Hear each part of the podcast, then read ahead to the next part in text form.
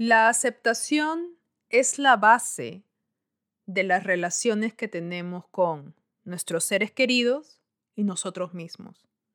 Hoy día me gustaría traer a colación un tema que me parece súper importante conversarlo, dialogarlo, porque no existen espacios donde uno pueda explayarse y empezar a comentar sobre ciertas relaciones que existen entre padres e hijos o hijas, donde existe una responsabilidad del hijo o de la hija tener que hacerlo y ser lo que el padre o la madre quiere.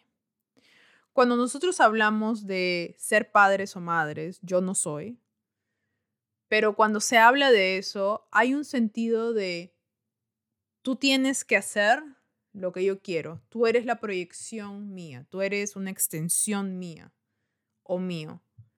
Y tú tienes que ser lo que yo proyecto que tú deberías ser. Cuando hablamos de una sociedad conservadora, religiosa, donde la imagen del hombre es una, la imagen de la mujer es otra, y es bien blanco y negro, es bien difícil que cada individuo se exprese de la manera que quiere expresarse. Y estoy hablando en ese sentido sobre la homosexualidad. Existen varios cocufatos que creen que la Biblia, la religión, Jesús, Dios, ellos obviamente tienen de, este, conexión directa con, con todos los mencionados, odian al prójimo por ser homosexual o por ser diferente. No necesariamente tienes que ser homosexual, por no seguir la tradición. Y lo que sucede es de que el amor que uno tiene para con sus hijos se vuelve condicional. Si tú no eres o haces, entonces te vas de la casa, no me hables, ya no te quiero, no quiero saber nada de ti. Y ahí es donde crean hogares rotos.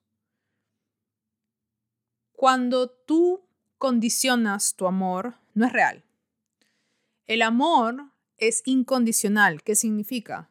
Que yo te voy a amar y te voy a querer a pesar de todo. No significa que te voy a aguantar, no significa eso. No te voy a aguantar abusos, maltratos, pero siempre te voy a querer, así no estés a mi lado. Es como decir siempre te voy a dar la bendición. Entonces, cuando tienes a un hijo o una hija que es gay y ellos sienten la necesidad de esconderse de ti, de esconder su identidad sexual, ahí es donde como padre o madre has fallado. Tú no tienes que aprobar las decisiones de tus hijos. Tú puedes tener una opinión sobre las decisiones de tus hijos. Tú puedes tener una opinión sobre quiénes son tus hijos, pero tú no puedes ser la persona que tiene la última palabra. Por eso hay tantos suicidios, hay tantas personas que son entre comillas diferentes de lo que uno cree que deberían ser, que viven en las calles, que son violentados. ¿Por qué? Porque un padre o una madre crea a un ser y lo reduce a su identidad sexual. Yo nunca he entendido por qué los padres tienen tanto tanta necesidad de estar envueltos en la vida sexual de sus hijos. Es como que ellos se metan en la vida sexual de sus padres. Esto no es tu problema. Sin embargo, es lo que sucede. ¿Por qué? Porque hay ciertas familias donde los patriarcas y las matriarcas sienten que los hijos les pertenecen. ¿Por qué? Nadie te pertenece, nada te pertenece en esta vida. Sin embargo, no hay cuestionamiento, solo hay resentimiento. Entonces, crear a un ser humano para hacerlo tu títere es un gran problema, porque le añades una responsabilidad de, de ser, que eso es bien profundo, a un ser humano que no te lo pidió. Y el amor que se tiene a un hijo, creo yo, debería ser incondicional, sea quien sea. Otra vez, tú no tienes que aprobar y tampoco los hijos necesitarían de tu aprobación, pero ese es otro tema. Pero tú no tienes que tener siempre el, poder sobre quiénes son ellos, cómo se expresan, a quienes ellos aman. Y es algo que nosotros deberíamos de verdad de conversar, abrir simplemente esa puerta, porque hay mucha homofobia en mi familia. Y eso es enseñado. Así como el odio es enseñado, en general, la homofobia también. Tener una opinión basado en la Biblia, obviamente, ¿no? Que ser homosexual es, entre comillas, un pecado o es algo malo, hace que uno perpetúe ideas que no son basadas en ninguna realidad. Nadie sigue la Biblia. Las personas que yo he conocido en mi familia que han sido homofóbicos han sido borrachos, les han sacado la vuelta a sus mujeres, han tenido hijos fuera de matrimonio. ¿Dónde está la Biblia en esas acciones? ¿Dónde está Jesús y Dios en esas acciones?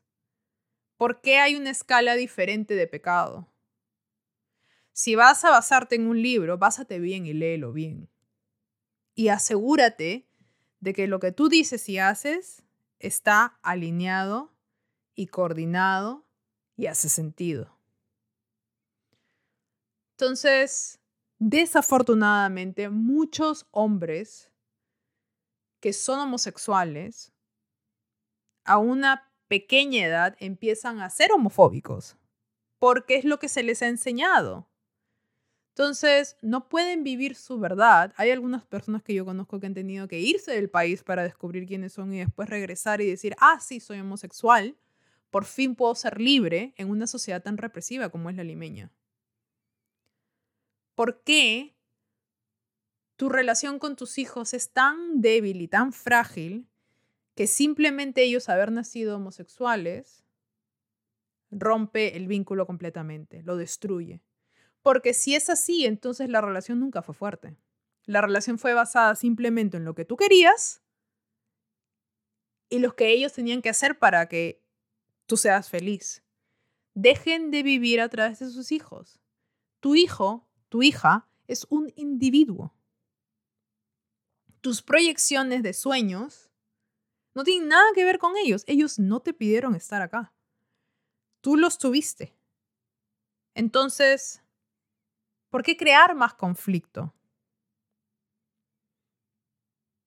Nosotros hemos aprendido que la homosexualidad es mala. Si hemos aprendido que la homosexualidad es mala, podemos también aprender que la homosexualidad no es mala. ¿O me equivoco? ¿O es conveniente? ¿O es porque no, no, no, eso es lo que me... Así es. La clásica. Así es. ¿Así es? ¿O es lo que te conviene? ¿O es lo que es más cómodo para ti? Entonces es mejor borrar al individuo porque lo que te conviene a ti, eso es amor. Y muchas personas que yo conozco profesan, Dios es amor, van a la iglesia, Jesús por aquí, María por allá, José por aquí. Pero si Dios es amor y Jesús es hijo de Dios y es amor, ¿por qué odiar? No que se van a ir al infierno. ¿Por qué? Porque nacieron de una forma. Pero Dios es amor, ¿no? ¿Quién dijo que era un pecado? ¿Tu libro? Ah, ¿tú sigues al, al pie de la letra? ¿O es que te conviene? Tú no puedes profesar una cosa y darte la vuelta y hacer otra. Por eso mucha gente que yo he que yo he visto que va a la iglesia son los peores son las peores. Sin juzgar, pero juzgando. ¿Por qué? Porque sienten que la iglesia o ir a misa es un lugar donde ellos pueden borrar un poquito esas cositas que hacen caleta cuando nadie los ve, cuando creen que nadie los ve. O sea, puedo hacer lo que me dé la gana, después me voy a la iglesia y todo bien, ¿no? Esas son apariencias. Entonces, lo que nosotros les enseñamos a la próxima generación es de que nosotros tenemos que vivir vidas ocultas, vidas dobles, donde hay que siempre tener secretos, hay que siempre ir por lo bajo. Digo una cosa, hago otra. ¿Por qué? Porque eso fue lo que nos enseñaron y eso fue lo que le enseñaron a nuestros papás, a nuestros abuelos, etc. La cadena es muy larga y la oportunidad de romper esa cadena está solamente en ti, la persona que está escuchando. Ya sea que tengas 18, ya sea que tengas 45, no importa. Empezar a vivir es ahora.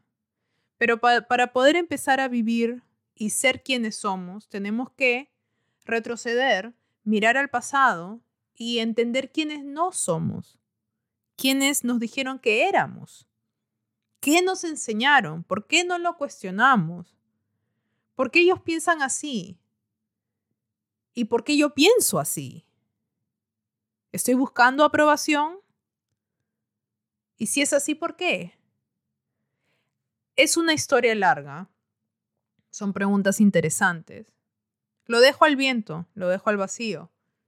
Que alguien que esté escuchando en este momento diga, de repente, no era verdad, de repente todo fue mentira, de repente no es malo que mi hijo o mi hija sea homosexual.